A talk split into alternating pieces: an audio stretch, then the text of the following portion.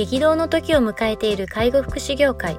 ポッドキャスト介護福祉ビジネススクール松田光一のトップオブローカル。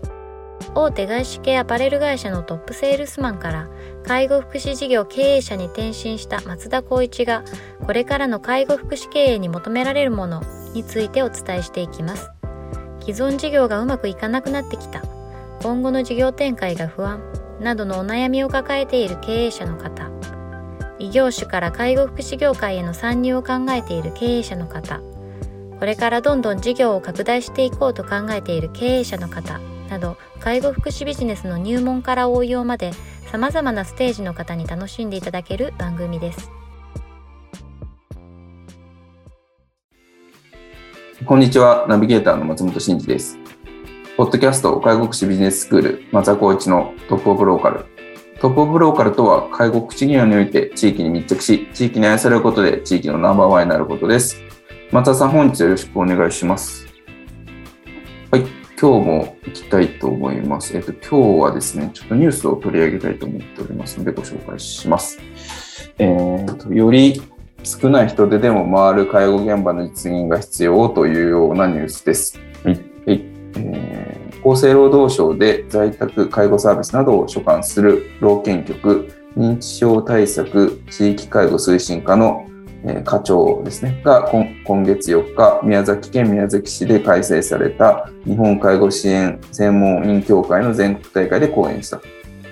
笹子さんっていう人ですけど、ね、笹子氏は2040年を展望し、高齢者人口の増加とともに現役世代が急激に減少する大きな課題になると解説した。その上で、より少ない人手でも回る介護、医療介護の現場を実現することが必要と改めて指摘。日本全体が同様の状態になる。医療、介護だけが例外ということはないと述べ、ICT の活用などによる業務の効率化を引き続き後押ししていく構えを目する。少し合わせて厚労省だけでなく政府全体として介護職員の処遇改善、業務負担の軽減をに注力していると説明。担い手の確保に向けた施策を展開していく姿勢を重ねて示し、より魅力のある職場を作り、他の分野から人材に入っていただけるようにしなければならないと語ったと。いうような内容です。2040年に向けてっていうようなところですが、うん、この辺はどうですか、こう現場の感じで、ね、2040年はめちゃくちゃ先ですけど、まあ、最近でもやっぱなんか数字の統計出てますね、もう人材がめちゃくちゃ不足するそうですね、出てますね。200ん？70万人ぐらいの少ないですそうですね。やっぱ人口がて、まあ、あとはもう過疎地だったりとか、地方だとなかなか人手もっていう部分で、この間もテレビかなんかで見ましたけど、やっぱり ICT、その人を少なくしてでも、ちゃんとデデジタルで管理できれば、この部分はうまくいくんじゃないかみたいなとこもやってますけど、やっぱり現場感として見たら、やっぱ採用って部分は難しいっていうのはやっぱり引き続き続いてるんじゃないかなって思いますね。うんあと前回でもまあ訪問看護ステーションの話にしましたけど、やっぱとはいえ、やっぱりその、採用がうまくいっているところ、定着しているところってあるので、まあ、そういったところをまあちょっとこう学びながら、今の部分でこう皆さんの事業所で取り組んでほしいんですけど、少ない人、まあ、少ない人ででも回るっていう環境は絶対に今から取り組むべき課題だと思います。やっぱり書くっていうよりも、うんと、タップする、触れるとか、入力するとか、やっぱデータで管理することで業務効率ができるってことは間違いないことなので、皆さんちょっとこう、なんだろうな、あの、触るのわからないし、難しいし、理解できないっていう方々はまだまだいらっしゃるとは思うんですけど、先を考えれば絶対にそっちの方がいいよっていうことは絶対あるので、うん、やっぱり ICT を活用するっていうのは前提取り組むべきことかなとは思いますね。なるほどですね。まあ ICT の活用による業務効率化を引き続き後押しっていう話も、うん、この厚労省の課長の話から出てるんで、まあこれは政府としては絶対そういうふうに進んでいくんだろうなっていう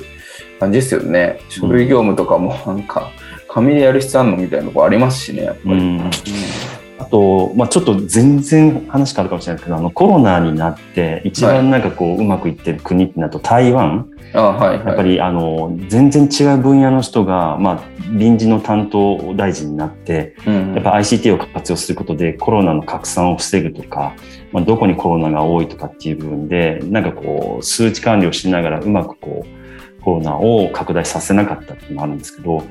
やっぱ違うジャンルの人たちがこの介護分野を変えていくっていうような環境も絶対あっていいんじゃないかなって。ああそうですね。それこそ孫さんがもう介護の分野変えるぞってぶった切るぞみたいな感じでやってくれる方が、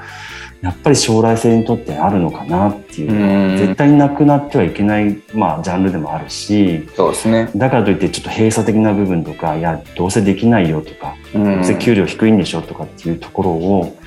やっぱりこうなんだろうな頑張った分の対価が得れるような報酬改定にしつつ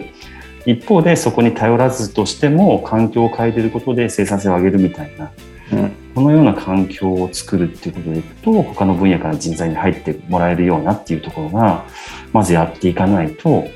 人材の、まあ、定着というか、まあその採用の部分ですかねもうここは人が少ないっていうのはずっと続いちゃうんだろうなと思っちゃいますね。そうですね。なんかこう、最近よくタスクシフティングって、タスクシフトって話題結構出てきてると思うんですけど、うんうん介護現場でも。うんその、まあ、例えば本当に介護士がやらないといけない仕事ってなんだっけみたいなこととか、なんかそうなった時に、じゃあ、あの、わかんないですけど、食事の配膳って別に誰でもいいよねとか、ですね。なんかそういうこととか多分あるじゃないですか。うんだから介護職が本当に介護職としてやるべき業務みたいなところに注力して、それ以外の、まあ誰でもやれるって言ったらあれですけど、まあまあそういう付帯業務みたいなのは、そういう例えばちょっとごこちょっとこうシニア層の人たちで、まあこう、まだ元気で働きたいけど、そんなにお金はみたいな人も多分いっぱいいると思うので、うん。なんかそういう社会貢献的な文脈の中でも、こう、シニアの労働力活用みたいな、多分そういうの今、実証実験スタートしてると思うんですけど、三重とかで。うんうん。なんかそういうその、アプローチもあるなと思って、やっぱ ICT による業務効率化ってどこまで行ってもやっぱその限界があるし、そうですね。リアルな生のサービスのところで効率化するのってやっぱそういうことなのかなと思ったりとかもちょっと個人的にしてて、うんなんかそうなると、その、業務が整理されてないとそういうのってできないじゃないですか、はい。そもそも。いや、これは、あの、スタあの介護職じゃないとダメ。これは誰でもいいみたいな。うん。なんかそこの業務精査がちゃんとされていて、うん。だからこの業務は、あの、アルバイトのあのおじおじいちゃんにちょっとお願いしようみたいな、なんかそういうことができると、多分すごくいいんだろうなと思うんですけど、でも実態は多分一色点になっちゃってるから、うん。なんかそういうその業務整理みたいなのが多分大手ほど進んでるっぽくて、うんうんなんかそういうさっきのタスクシフティングみたいなやつやってるのってやっぱ大手さんなんですよね。うんうん。だからやっぱ大手になればなるほど業務が効率され化されていって、うん。さらにこう給料に振り出せてその分。うん。魅力的な給あの条件も出せて働きやすいみたいな感じで。うん。なんかこう中小とか細零細になっていけばいくほどやっぱりなんかこう業務の非効率性みたいなのがずっとある中でうん。なかなかこう生産性も上げれずにみたいなことがあったりすると、うんうんまあ介護現場支えてるのってやっぱ中小のところ多いからうん。やっぱそうそう中小も頑張ってやっぱその業務を整理してなんかそういうタスクシフトできるんだったらさせたりとかうん。なんかそういうのできるといいなと思ったりとかっていうのはちょっと僕は思ってますね。そうですね。タスクっていう部分でいくと、やっぱり中小零細になると、その上長によって業務の多い少ない、やらなくてもいいものをやっているとか、うんこういうこともやっぱり往々にしてあったりするので、そうするとやっぱりどこが入り口になるかなって思うと、やっぱりこのローカルルール的なもの、うん質問してこういったせ法律で制度があったんですけどどうしたらいいですかやるべきですかやらないですかって言ったらいやここはちょっとここも関連するのでやっといてくださいとかあその行政の答え方っていうのもちょっとどうかなと僕は思ってますね。あーまあ ICT 化って言って業務効率するのはいいんだけどこの効率してたとしてもやんなくていいものって絶対中にはあると思うんですよ、あはいはいはい。だとしたらやっぱりもう、まあ、ずっと前にも言ったかもしれないですけど小泉さんが大臣だった時かな厚労省の時のもう全部一緒にしましょうと。うんもう都道府県全部一緒で、もうローカルルールなしで、あと業務簡素化して、これやればいいですよっていうふうにバーンと打ってもらえれば、その中でどう生産性を上げるかっていう部分での ICT だともっとこう業務効率化になると思うんですけど、いや、でもこれってあの実地指導上必要だっていうふうに言われたから、やらなきゃいけない。やらなきゃいけないっていう内容が3つだけでいいのに、その上長によって10やれみたいな感じになっちゃうとか、こういうのってめちゃくちゃあると思うんですよ、ありますよね。で、なんで忙しいのってやっぱりこう、まあ、私も含めなんですけど言っていくと、いや、これをやんなきゃいけないかって、それ誰がやれって言ったの？いや、上長がとか、今までがそうでしたとか、いやいや、もうそうじゃなくてさ、みたいなところのまた違った課題になっちゃうんですけど、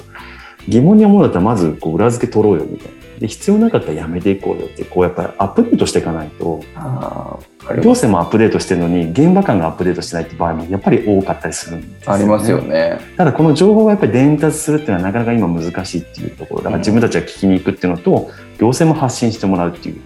ここでやっぱり情報をこうアップデートしながら必要のあるものないもの。でさっき言った松本さんが言ったようにこれはこの人材でいい。これはこの人材でいいっていうふうに住み分けしていけば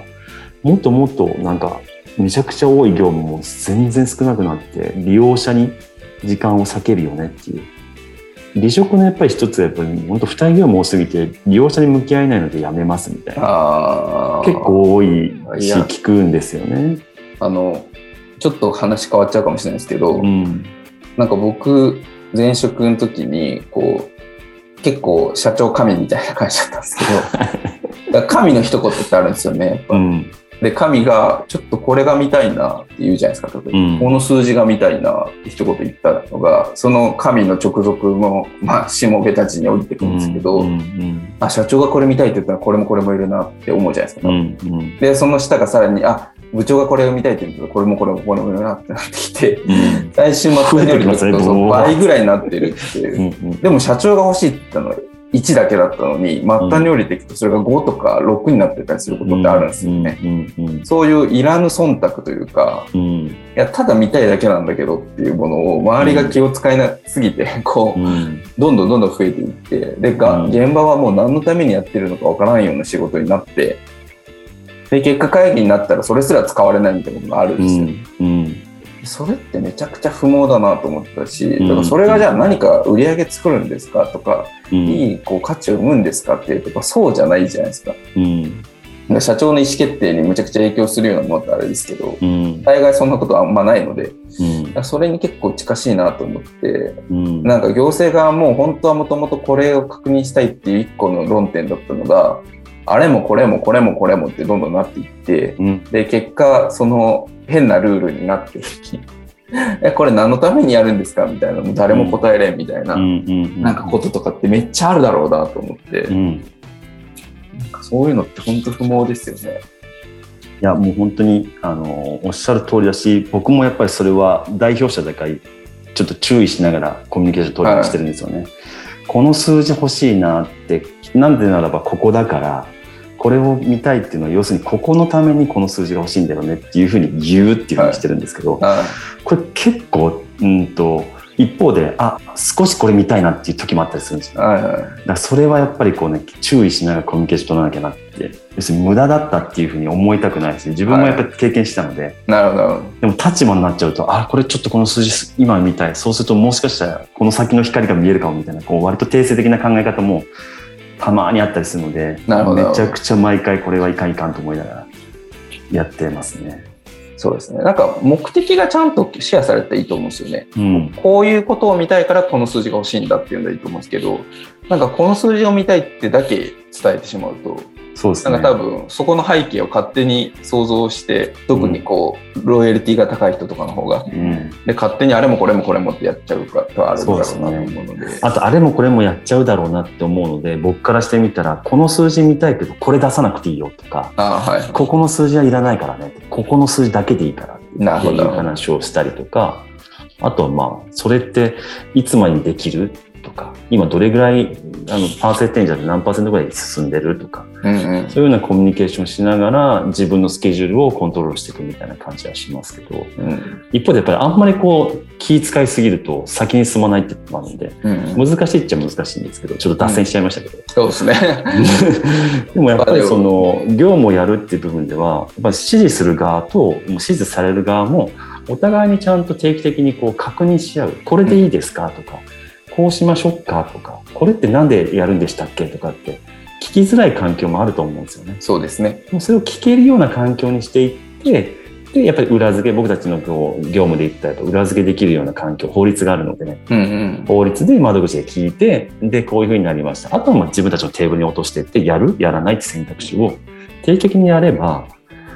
まあ、その ICT はもちろん進めるにあたってそうですけど、まあ、うん付帯業務を減らしていくっていうことで、利用者にちゃんと向き合える環境を作るのは、まあ、人材がこう少なくても、要するにリソースがなくても、なんとなく自分の今少数制でやれるよねっていう環境を作っていくことが大事かなと思いますよね。なるほどですね。これ一応 ICT っていうのはまあ今後ずっと絶対についてもあるので、まあ、それ引き続きやるとしたとしてもうんやっぱりそのもう全体を考えながらこう業務をいかに効率化していくかいやいらない業務はしっかりしていくこともやっぱ重要そうですね。そうしたら人を入れなくてもいいっていう選択肢も出るかもしれないですね。そうですね。うんはい。ありがとうございます。では本日は以上お伝えしていきます。ありがとうございました。ありがとうございました。ポッドキャスト介護福祉ビジネススクール松田光一のトップオブローカル番組では介護福祉サービスに関するご質問を当番組の専用ウェブサイトより募集しております。番組 URL よりサイトへアクセスし質問のバナーから所定のフォームへ入力の上送信をお願いします。URL は http コロンスラッシュスラッシュ sense かっこセンスハイフン world かっこワールド .com かっこコムになります。皆様のご質問をお待ちしております。